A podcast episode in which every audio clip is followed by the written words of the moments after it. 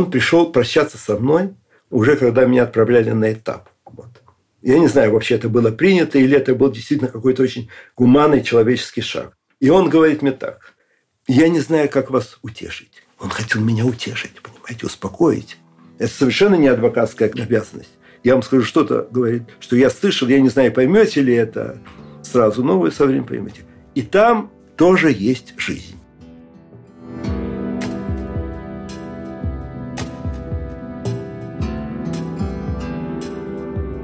Привет, меня зовут Зоя Светова, и вы слушаете третий эпизод подкаста «Защитники». Герои нашего подкаста – адвокаты советских диссидентов. Их еще называли политические адвокаты. Они брались за сложные, почти всегда безнадежные политические дела, чтобы их подзащитные не оставались один на один с государственной машиной, и чтобы и в советском обществе, и на Западе знали о том, как работает система правосудия в Советском Союзе.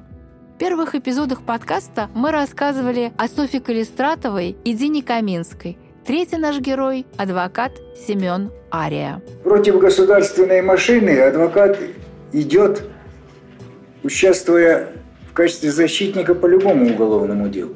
Это голос Семена Арии из документального фильма «Защитник Ария». Фильм был снят за год до его смерти в 2012 году. А дела, которые вы назвали, то есть обвинение, было абсолютно заказным, политическим. Как правило, там судить людей было не за что, потому что составы антисоветской агитации и пропаганды, направленной на нарушение территориальной целостности, государственной самостоятельности, суверенитета, никакого там состава этого не было. Там было проявление инакомыслия, самостоятельного взгляда на политические вопросы, что раздражало власть придержащих. Поэтому никакого напряга, никакого насилия над своей совестью у адвоката при этом не возникало. Он родился в 1922 году в городе Янакиево Донецкой области в семье инженера. В школе был отличником. В начале Великой Отечественной был призван в армию. Победу встретил в Австрии, дважды был ранен, награжден орденами и медалями. После демобилизации поступил в Московский юридический институт.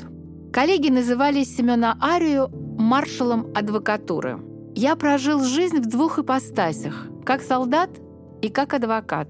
Солдатская часть была недолгой, всего пять лет, но четыре из них пришлись на большую войну и потому запомнились почти каждым днем, который удалось прожить. Вся остальная адвокатская часть была подарком судьбы, хотя бы уже потому, что я вернулся живым из части первой.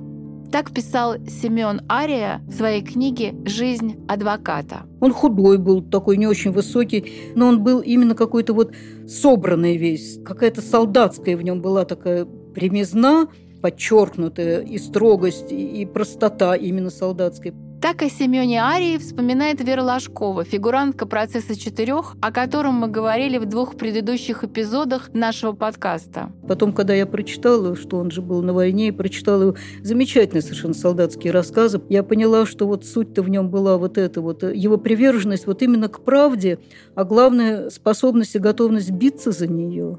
Вера Ложкова обвинялась в том, что печатала на машинке материалы Белой книги, документы процесса над Андреем Синявским и Юлием Даниэлем и материалы самиздатского журнала «Феникс-66». Адвокатом Веры Ложковой был Семен Ария. Видела я его впервые в Лефортовской тюрьме, ближе к закрытию дела, так я понимаю. То есть это зима, наверное, была.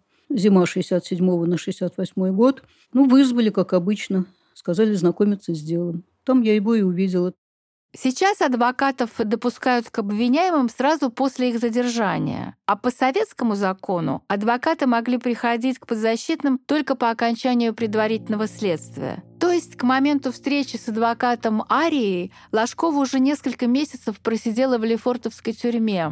Просидела, не понимая, что происходит на следствии и что ее ждет в будущем. Вере Ложковой тогда было всего 22 года. Когда они мне все это выдали, матрас, кружку, ложку, миску, вот, все это я, значит, завернула, и меня уже повели в сам корпус, где сидят. И когда я туда вошла, Это же очень старинная тюрьма, и она построена буквой «К», то есть длинный корпус, и два хвостика расходящиеся. А здесь в центре сидит человек, который, значит, э, машет, щелкает языком, то есть регулирует движение зэков и прочее. А наверху нет потолка, а есть только купол стеклянный. А была вот ночь, зимние, конечно, очень красивые. В общем, я на все на это так засмотрелась. У меня этот матрас выпал, я помню, и ложка покатилась, и кружка, все это покатилось. А я не могла никак... Мне показалось это совершенно грандиозно вот, и таким важным. Так получилось, что в Лефортовской тюрьме в это же время как раз находился диссидент Владимир Буковский. Это был его второй арест за организацию и участие в демонстрации в защиту задержанных по делу Белой книги.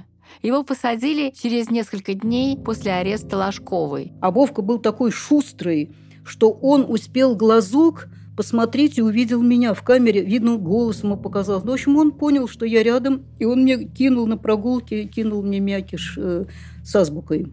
Декабристская сетка или стенная азбука была составлена декабристом Михаилом Бестужевым. В основе этой азбуки табличка, в которой группы гласных и согласных букв разделены особым стуком. И я очень быстро освоила этот перестук. Меня в карцер сажали за это. Я много перестукивалась. Следователь мне твердо три года обещал. Как-то так на три года я и располагала. Вот. Когда подписываю 201 статью, когда читаешь все дело, то на этой стадии подключается адвокат, который тоже имеет право знакомиться с делом, и он уже начинает исполнять свои защитные функции. То есть он объясняет суть дела и прочее, прочее. Семен Львович относился ко мне очень по-дружески. Даже было такое ощущение, что как-то по-отечески. Но он вообще был сдержанный такой человек, малоэмоциональный но он как бы взял мою сторону, в смысле симпатии какой-то ко мне, так я вот чувствовала, что я ему симпатична. О деле Белой книги Семен Ария так писал в своих воспоминаниях. Председателем на суде был Лев Миронов. Процесс он вел, всячески демонстрируя отсутствие каких-либо прав у подсудимых, а также острый дефицит времени у себя лично. Один раз кто-то из нас, защитников, тихо спросил Миронова, «Что вы так гоните?» Столь же тихо он ответил, «Нам дано ограниченное время. Кем дано?» Он выразительно промолчал. Можно было догадаться, что команда такого рода была вызвана нарастающей волной протеста против комедии суда над диссидентами. Были особые дела, которые сами по себе представляли политический фактор, влияющий на настроение общественного мнения за границей, влияющий на настроение и внутри страны. И по этим делам давались конкретные указания о том, как квалифицировать и какое наказание применить. Это голос Семена Арии, цитата из передачи «Еще не поздно», которая вышла в 2012 году на телеканале ТВ-центр. Ария пишет в своих воспоминаниях. «Люди утрачивали страх. Это было тревожно и опасно для власти. Страх надо было поддержать, возобновить. Поэтому, вопреки здравому смыслу, процесс, подгоняемый глухим ворчанием сверху, продолжался. В книге воспоминаний Семен Ария рассказывает не только о том, как на процессе по делу Белой книги оказывалось давление на судьи, но и о том, как сторона обвинения строила свои доказательства. Так совершенно неожиданно в деле появился важный свидетель. Прокурор сообщил суду, что в аэропорту Шереметьево задержан Николас Брок-Соколов, секретный агент Народно-трудового союза, западной политической организации, в сотрудничестве с которой как раз и обвиняли фигурантов Белой книги. Прокурор сказал, что Брок Соколов прилетел из Парижа, на нем был надет шпионский пояс с враждебными листовками, а также с деньгами для подсудимых и их адвокатов. Излишне говорить, что этот свидетель подтвердил самые страшные обвинения о связи Александра Гинзбурга и других подсудимых с западными антисоветскими организациями. Ария пишет, «На другой день все центральные газеты в Москве гневно осудили очередную диверсию врагов советского народа и их агентов в лице подсудимых. У этой истории было продолжение. Через несколько месяцев Семен Ария случайно оказался на закрытом заседании обкома партии. И там начальник оперативного отдела КГБ по Москве и области Абрамов, докладывая о процессе по делу Белой книги, рассказал, что приезд Брокса Соколова в Москву был ничем иным, как оперативным мероприятием КГБ. Когда такое происходило в суде, выиграть дело было в принципе невозможно. Вот как об этом рассказывал в интервью сам Семен Ария. Поскольку дела эти были политические, то не в судебных органах и не в органах прокуратуры, а в комитетах партийного характера, партийных комитетах, решались сценарии этих дел. То есть как судить, кого судить и какое наказание применять. Какую роль играл адвокат в таком деле, где все заранее было предрешено? В редчайших случаях адвокату иногда вдруг удавалось добиться какого-то положительного эффекта. Я провел таких дел дюжину, я думаю, в разных городах Советского Союза. И всего в двух из этих дел мне удавалось добиться какого-то определенного положительного результата. Но я помню, какое моральное удовлетворение я испытал от этой малой пользы, которую я принес. Первым из таких диссидентских дел, в которых удалось добиться некого результата, судя по всему, как раз и был процесс четырех, на котором Семен Ария защищал Веру Ложкову. Следователь, как мы уже слышали, обещал Ложковой три года. На что же мог рассчитывать Семен Ария? Мы договорились с самого начала, что я рассказываю все, ну, кроме чего-то там. Так нечего было скрывать, поскольку Алик, закончив эту белую книгу о процессе Синявского и Даниэля, эту книгу сам же и отнес в КГБ. Вера Ложкова говорит об Александре Гинзбурге, который принес напечатанную ей рукопись белой книги в приемную КГБ СССР и сказал, что не станет ее публиковать, если Андрей Синявский и Юлий Даниэль будут немедленно освобождены. Он отнес ее нескольким депутатам Верховного Совета, там был его адрес, там была его настоящая фамилия, имя, отчество, поэтому скрывать было нечего, в принципе. Я спросила у Веры Ложковой, предлагал ли ей адвокат Ария признать вину, чтобы уменьшить возможный срок. Он все время мне говорил, Вера, вам надо вести себя не задиристо, не строить из себя там борца какого-то, а вот повиниться. Но виновной я себя, конечно, не считала. Вот, то есть я не очень понимала, в чем моя вина. Он мне говорил, Вера, я задам вам вот такой-то вопрос. Я уже не помню. Вот какой-то вопрос, который будет как бы сигналом. И на этот вопрос, если вы ответите «да», тогда будет хорошо. Он хотел, чтобы, да, чтобы мне дали минимально, и чтобы я ничего особенного не нарушив вообще, и не каясь, не бия себя в грудь, но вышел бы побыстрее, и все, и не сидела бы, и не тянуть эту резину.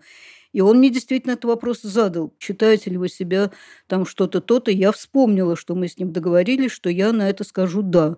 Вот. Но я сказала «нет». Ну, сказать «да», то есть я должна была сказать то, чего я не думала. То, что я отрепетировала, согласившись с ним.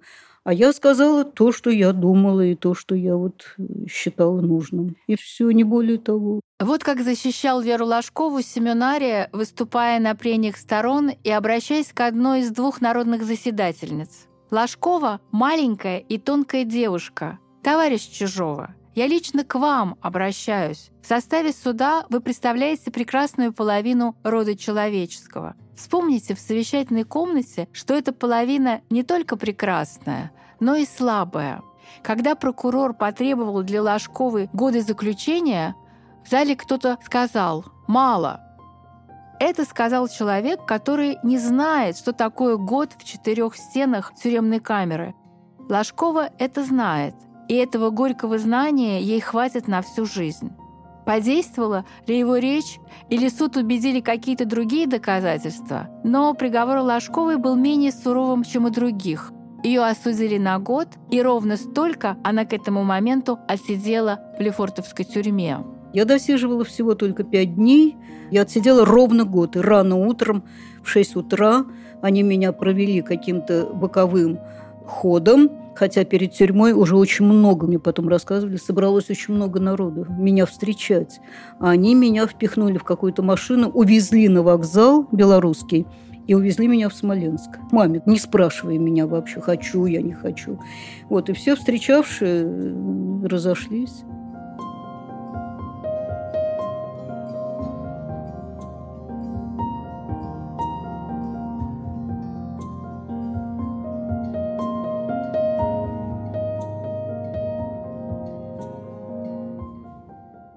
Еще одно политическое дело, в котором участвовал адвокат Семенария, это дело студента-математика Ильи Рипса. 13 апреля 1969 года 20-летний студент выпускного курса Латвийского госуниверситета залез на постамент памятника свободы в центре Риги, развернул плакат «Протестую против оккупации Чехословакии», затем облил себя бензином и чиркнул спичкой.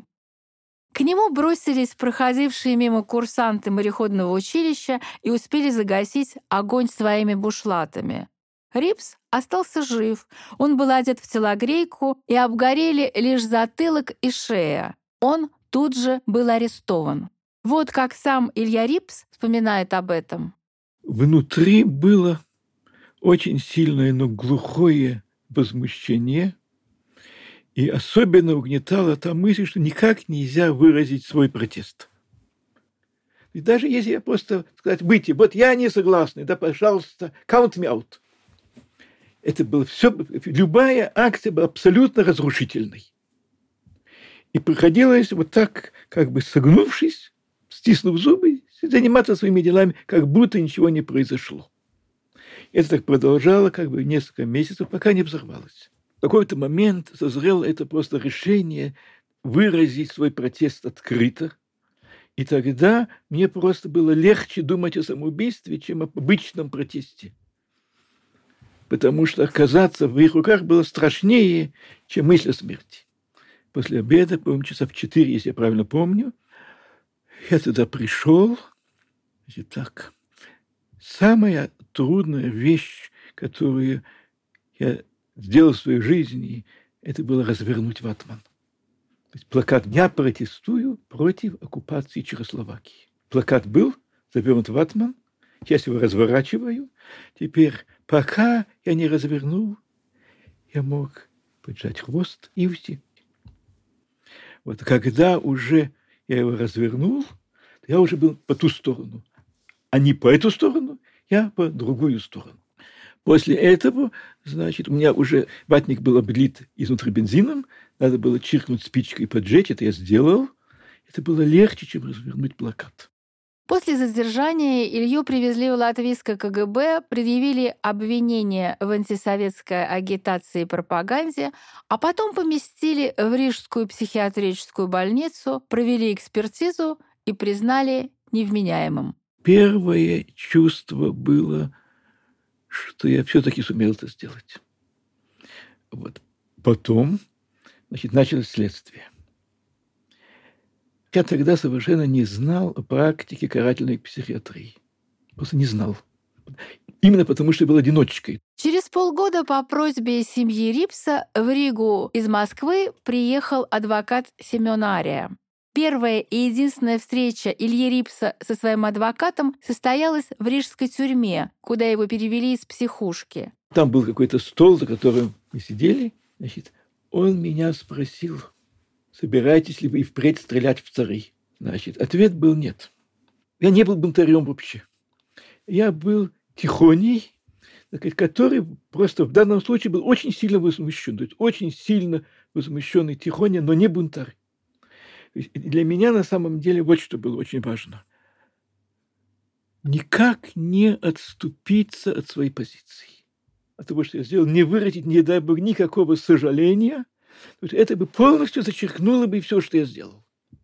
Адвокат Ария – это был сочувствующий человек. Непонятно было, что он может сделать, но это не важно совершенно. Кстати, мне потом передавали, я сам не слышал, что было сказано так, что 70 статья, глава 55 противоречит Конституции.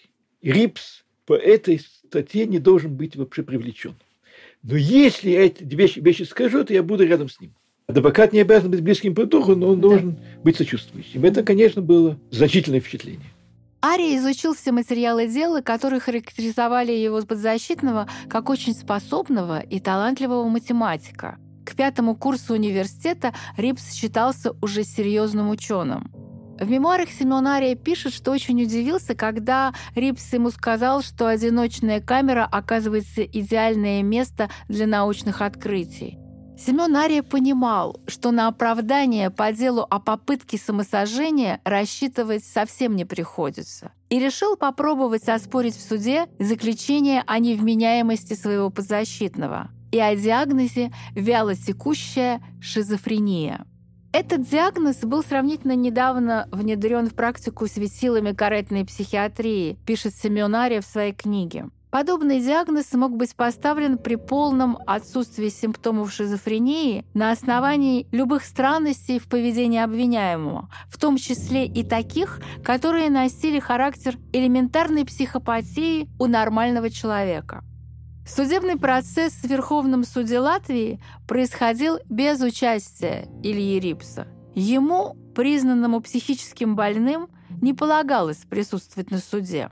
Адвокат Ария пригласил на суд свидетелей, которые рассказали о математических талантах его подзащитного, а также допросил приглашенных им психиатров. И тут произошел поворот, которого адвокат Ария никак не ожидал.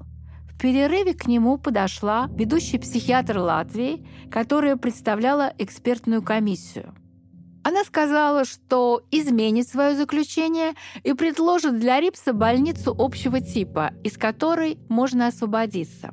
Раз в полгода там собирается комиссия, которая рассматривает вопрос о снятии диагноза. То был один очень важный момент. Когда человеку психиатрическая экспертиза показывает необходимость в принудительном лечении – может быть один из двух вариантов. Это может быть ферритическое лечение общего типа или специального. То есть разница между ними как между днем и ночью. То есть специального типа – это одновременно и тюрьма, и психиатрическая больница. Там могут быть долгие годы, и об этом все бывшие там рассказывают большие ужасы. Теперь, если же это общего типа, то это может быть по месту жительства, например, в Риге – и это как бы более-менее обычное пребывание в психиатрической больнице. Это на самом деле был его главный вопрос на суде. Обо всех этих подробностях Илья Рипс узнал только через много лет из книги и воспоминаний адвоката Семена Арии. Когда процесс закончился, Рипса перевели в Рижскую психиатрическую больницу общего типа. Листили в палату. Вот отношение персонала было, правда, не открыто, необычайно теплым. То есть нашли самую лучшую палату, самую тихую, самую маленькую. Через некоторое время меня могли там посещать. И я там сидел и занимался математикой. Вот. Теперь самое главное, не было уколов. Они давали таблетки. И, разумеется, никто не смотрел, чтобы я глотал. И все дальнейшее произошло благодаря Владимиру Буковскому. Владимир Буковский вот это настоящее мужество. Он недавно вышел из заключения и стал продолжать свою борьбу против карательской психиатрии. Он собрал из истории медицинских дел для ряда людей, включая моего. Там должен был быть Международный конгресс психиатров. Он послал эти документы на встречу этому конгрессу, и произошло медицинское чудо. Все люди, документы которых он нашел, у них внезапно наступило улучшение в их состоянии, Советский Союз почему-то был очень чувствителен к общественному мнению. Понимаете, у них же был рай, а в рае не может быть каких-то пятен на солнце. Была созвана комиссия, из Москвы на ней был сам Лунц. Даниил Лунц, психиатр Института имени Сербского в Москве и полковник КГБ, в 60-е и 70-е годы был сопредседателем вместе с профессором Андреем Снежневским судебно-психиатрической экспертизы, которая давала заключение о невменяемости советских диссидентов. На основании этих заключений их подвергали принудительному лечению в психушках. Лунц и Снежневский — это два психиатра, чьи имена стали синонимами советской карательной психиатрии. Это они придумали диагноз для диссидентов — вяло текущая шизофрения. Приехал Лунц, да. Я тогда тоже впервые его увидел. И они признали, что мы наступило улучшение, что меня можно снять принудительное лечение. Передали в суд. Суд снял принудительное лечение, и в тот же день меня больница отпустила домой. Благодаря абсолютно самоотверженной борьбы Владимира Буковского, который знал, что его какое-то время обязательно посадят, и так оно и произошло. И вот, вот это я вижу мужество самого высшего типа. Меньше чем через год Илья Рипс вместе с родителями уехал в Израиль. Его открытия, в том числе и те, что были сделаны в тюремной камере, принесли ему международную известность. Он сделал успешную научную карьеру, стал профессором математики в Еврейском университете в Иерусалиме. Я 10 лет заниматься математической работой психиатрическое отделение еврейской тюрьмы. Мне удалось решить некую проблему. Это называется проблема размерной подгруппы, но невозможно это объяснить не математикам. Я знал, что эта проблема доставляет, как бы так сказать, немедленную международную известность тому, кто решил. И поэтому адвокат Ария в его мемуарах удивляется моему повышенному настроению тогда. Это было как раз по этой причине. Было важное открытие. Как его публиковать, совсем другой вопрос. Но если публиковать, да, то это немедленная известность. В конце концов, так оно и произошло.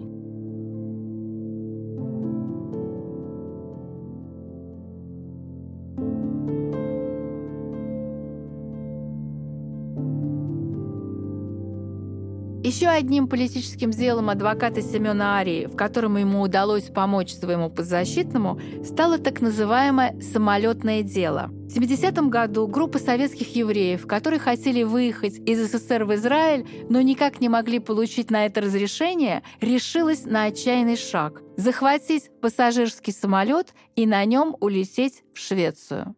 Инициаторами этой авантюры были диссидент Эдуард Кузнецов и военный летчик Марк Тымшиц. А национальным лидером группы стал Иосиф Менделевич. Он же за день до захвата самолета составил обращение к западной общественности, в котором объяснил мотивы этой акции. Менделевичу было 22. Через 52 года я встретилась с ним в Иерусалиме. У нас было еврейское подпольное движение, общесоюзное. Мы считали, что у нас есть своя родина. Это Израиль. И мы должны жить там, на своей родине. Сперва это как бы просто интерес ну, вот так, к древней вере. А потом это затягивает. Как движение мы сложились, я думаю, где-то в 65 году. В 66-м, 7 Трудно представить себе, что вот такое существовало. И даже где-то писали в какой-то газете, какая наглость, что под носом у КГБ евреи смогли создать действующую организацию. То есть с мероприятиями, с планами, задачами, встречами, развитием. Здорово, да? План был такой. Угнать 12-местный самолет, который вылетал из маленького аэропорта Смольное и делал посадку в Приозерске. Все билеты на самолет были выкуплены беглецами из Риги и Ленинграда. Приозерске их должны были ожидать еще четверо человек, которых они собирались взять на борт вместо членов экипажа. Дымшиц выработал план. Он вообще-то летал на гражданке после армии как раз на Ан-2. Он сказал, что в Приозерске самолет приземляется, и, в общем-то, там взлетно-посадочная площадка практически неохраняема. Вот. Поэтому как раз как бы операция по перехвату мы сделаем там. И в тот момент, когда самолет будет под нашим контролем, он подкатит самолет к опушке леса, где все остальные четыре безбилетных пассажира должны были ждать. Уже, понимаете, вот это действительно было понятно, что вообще захватывать во воздухе это опасно. Вот. И мы хотели как можно меньше принести вреда самим летчикам. Они летят с нами до Приозерска. И когда они прилетают в Приозерск, это говорят милые люди, вот самое прилетели, давайте выходите, мы скажем, мы просим прощения, но вот мы просим подождать здесь на пушке леса, потому что нам надо слетать э, в Швецию и потом, значит, в телефонных разговорах между собой заговорщики называли эту операцию «свадьба» и включили в состав участников невесту и жениха.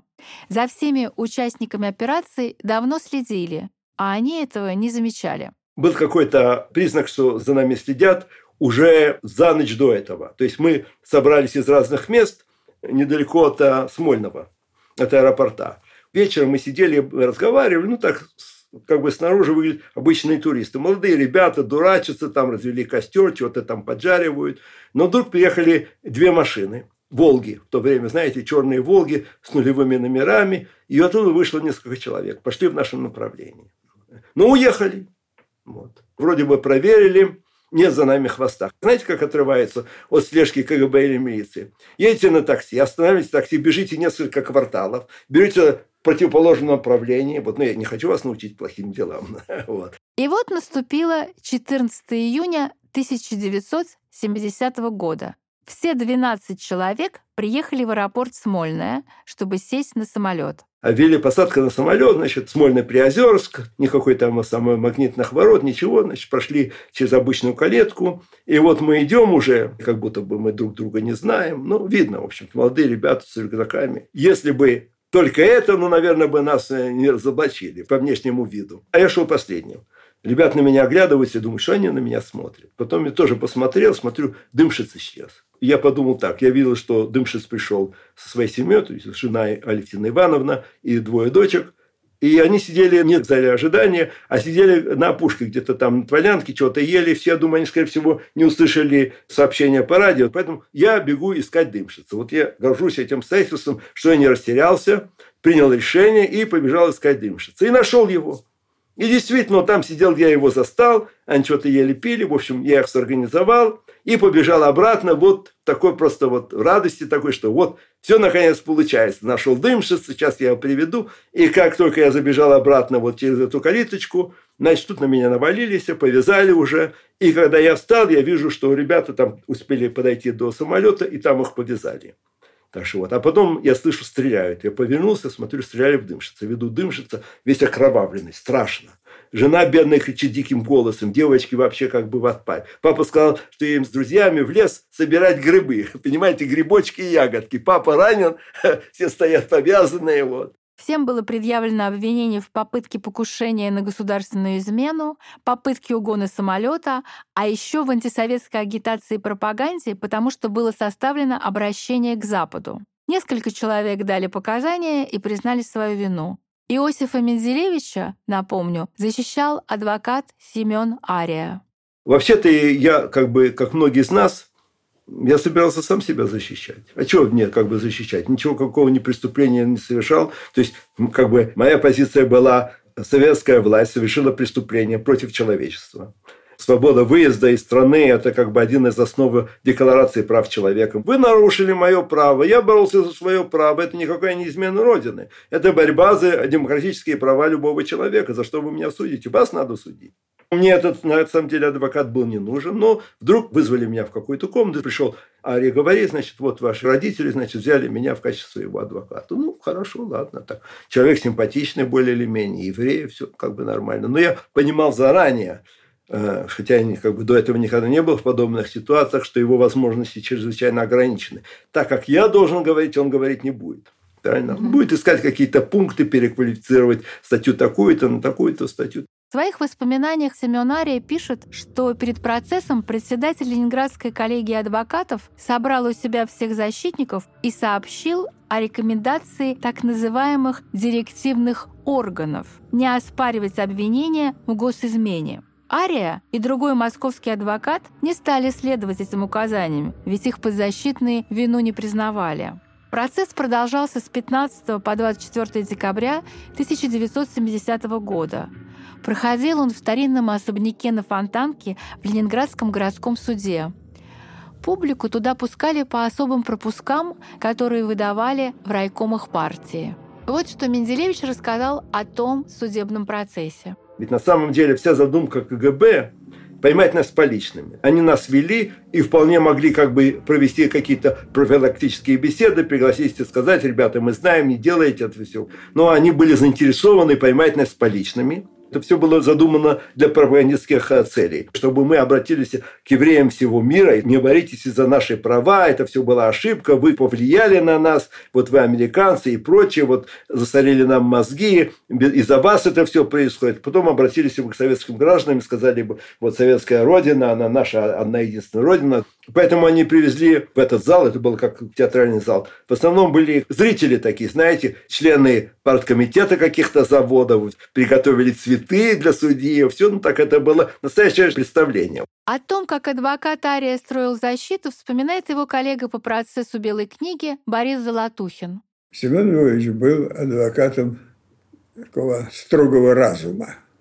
Это была аскетичная, очень спокойная и от этого особенно убедительная защита.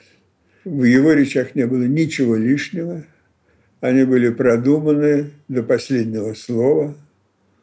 Это было очень такое строгое, мощное я бы даже сказал, назидательное выступление для суда. Адвокат Ария предложил переквалифицировать обвинение с госизмены на нелегальный переход границы. Такой состав преступления подразумевал гораздо более мягкое наказание – всего три года лагеря. Надо переквалифицировать эту статью mm-hmm. о нелегальном переходе границы, вот, и что вот э, на самом деле это было только намерение, потому что мы практически ничего не совершили, и вообще как бы смешно нас судить за это. Тут есть всякие процессуальные уловки, потому что намерение приравнивается к совершению. То есть, если бы мы только сидели бы и говорили бы в квартире, это одно. А нас поймали, и это не хотели, чтобы нас поймали на месте преступления. То есть, это было бесполезно, вся его адвокатура была бесполезна. 24 декабря 70 -го года был вынесен приговор. Эдуарду Кузнецову и Марку Дымшицу смертная казнь. Менделевичу 15 лет. И тут произошла совершенно беспрецедентная история. После приговора судья Ермаков попросил всех адвокатов к нему срочно приехать и сообщил, что через три дня самолетное дело будет слушаться в Верховном суде в Москве. Это будет кассация. Таково распоряжение оттуда, сказал судья и поднял палец кверху, к потолку. И вот 28 декабря адвокат Ария приехал в Верховный суд и встретил там знакомого прокурора. Представляешь, президент Никсон позвонил Леониду Брежневу и попросил его не портить американцам Рождество и заменить смертные приговоры до Нового года. Ведь э, это было даже больше, чем, чем э, Никсон, да? Просто была все, все международная общественность стала на, на ДБ. Представь себе, люди не хотят жить в этой стране, тем более хотят себе на свою родину. И их за это ставят к стенке. То есть они явно переборщили. Если бы они дали бы только сроки, да, это может быть... Но они переборщили. В это время уже международное общественное движение было такое сильное, что оно вполне как бы могло повлиять на Советский Союз. И я думаю, что люди в Кремле уже понимали, что они много чего себе позволить не могут. Когда на заседании Верховного суда прокурор предложил заменить приговор двум осужденным, вместо смертной казни дать им по 15 лет лишения свободы, адвокат Тария вышел и сказал – мы верим, что высокий суд согласится с мнением прокуратуры и заменит смертную казнь. Но если ограничиться лишь заменой смертной казни, то возникнет необъяснимая уравниловка в наказаниях осужденных, игравших первые роли, и остальных. Поэтому, полагаю, следовало бы пропорционально смягчить наказание и другим осужденным. Суд прислушался к мнению адвоката Арии Иосифу Менделеевичу срок сократили на три года с 15 до 12 лет. Очень важно сказать про Ария, и да. это как бы у меня остается в памяти. Две вещи. Когда как бы он пришел прощаться со мной, уже когда меня отправляли на этап. Вот. Я не знаю, вообще это было принято, или это был действительно какой-то очень гуманный человеческий шаг. С моей точки зрения, да, в любом случае. И он говорит мне так. Знаете, здесь евреи на вас очень сердиты. Я говорю, а почему? Но говорит, понимаете, что сейчас они все находятся как бы под подозрением. Все предатели Родины, возможно, потенциальные, они теряют места и не могут. Я сказал так, вы знаете, я не хотел никому нанести ущерба, я очень сожалею, что так получилось для них. Но я думаю, что в какой-то момент они поймут, что это было им на благо. Так она получилась, насколько они могли уехать. А второе мне сказал, это вот гораздо более важно. Он говорит, я не знаю, как вас утешить. Он хотел меня утешить, понимаете, успокоить. Это совершенно не адвокатская обязанность. И говорит, вы знаете, я вам скажу что-то, говорит, что я слышал, я не знаю, поймете ли это сразу, но вы со временем поймете. И там тоже есть жизнь. И действительно, там была жизнь. И какая жизнь? Превосходная. Знаете, дела, знакомства, голодовки, забастовки, нелегальные там подкупы ментов, переправка вещей. Потрясающая жизнь. В ночь с 27 на 28 апреля 1979 года в Нью-Йоркском аэропорту Кеннеди состоялась спецоперация. Пять советских диссидентов, и среди них двое осужденных по самолетному делу Эдуард Кузнецов и Марк Дымшиц, были обменены на двух советских шпионов Вальдика Энгера и Рудольфа Черняева. Менделевич же продолжал сидеть и отсидел 11 лет из 12. Он был уверен, что о нем все забыли. Меня забыли. Но так получилось, что у меня были книги нелегальные на зоне. И вот когда у меня их отобрали, я объявил голодовку. и голодал два месяца. И мне удалось передать на Запад, что вот такое дело. Значит, снова поднялась какая-то буча, и да, мы его забыли. Знаете, есть такой фильм «Забыли меня дома». Из Пермской зоны Менделевича привезли в Москву, в Лефортовскую тюрьму. Там выдали цивильную одежду, сфотографировали, сделали паспорт и... Сгнали просто из Лефортова, привезли в Шереметьево, зачитаем мне указ. За действия, порочащие достоинство советского гражданина, лишить этого негодяя советского гражданства и выслать его из-за пределов Советского Союза. Когда Иосиф Мензелевич оказался в Израиле, ему было 33 года. Он пошел учиться на равина, женился. Сейчас у него семеро детей и 30 внуков. Я спросила, не жалеет ли он, что участвовал в угоне самолета. Я считаю, что это было большим достоинством бороться за права человека и за права своего народа. Вы знаете, я учился в политехе, кончил бы свой политех, был бы советским инженером. Все. И вдруг так получилось. Мы рассказали о трех самых известных политических делах, в которых участвовал адвокат Семен Ария. На самом деле их было гораздо больше. Он работал адвокатом практически до самой смерти. Оставил много учеников-адвокатов, которые очень тепло вспоминают о нем. Написал мемуары, стал героем нескольких документальных фильмов. Вот как он говорит о своей профессии в фильме «Защитник Ария» 2012 года. Человек, который предстает перед судом он оказывается один на один с государством, могучим аппаратом государства. И это ненормально. Он не может быть оставлен в одиночестве перед таким противником. И для того, чтобы оказывать ему содействие, помощь, чтобы он чувствовал опору даже в этом положении, рядом с ним должен быть грамотный и опытный человек, специализирующийся на этой работе – вот тогда он может на него опереться. Закончить этот выпуск я бы хотела песней, которая, как мне кажется, объединяет всех трех героев нашего подкаста. Семен Ария упоминает об этой песне в своей книге, и написана она об истории, случившейся на судебном процессе, в котором участвовали Софья Калистратова и Дина Каменская. В Советском Союзе на политические процессы друзей и сочувствующих не пускали. Зал заполняли специальной публикой, которая была настроена против подсудимых. Друзья же обычно толпились снаружи. Чтобы поддержать адвокатов, они купили цветы и хотели подарить им их после процесса. Но цветы были украдены из машины, которая была припаркована около суда. Больше из машины ничего не пропало. Вот об этой истории и рассказывает шуточная песня «Цветы для адвоката», слова которой Семенарий упоминает в своей книге. Песня написана как будто бы от лица уголовника. Он украл эти цветы по просьбе то ли милиционера, то ли оперативника из КГБ. Эту песню я нашла в исполнении барда Израиля Этермана.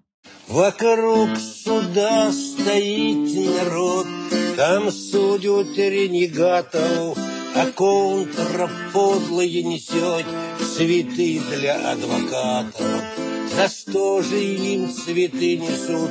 За тех, кто совесть продают, Хают партию мою и родину мою. На дверь глядят разину рты подружки религатов, А я гляжу лежать цветы, цветы для адвоката. И их сейчас преподнесут за тех, кто совесть продают. И тут решил я постоять за родину свою. Когда читали приговор, законную расплату, Я сгреб в охапку и упер цветы для адвоката. И первый раз такой компот, когда цветы я киснул. Оперативник у ворот мне даже вслед не свистнул И в отделении не сообщил, Как много раз когда-то не курицу стащил Цветы для адвоката. Вы слушали подкаст «Защитники» о трех советских адвокатах Софье Калистратовой, Дине Каминской и Семене Арии. Это были адвокаты, которые не боялись браться за политические дела, не боялись защищать советских диссидентов и требовать соблюдения законов и прав человека.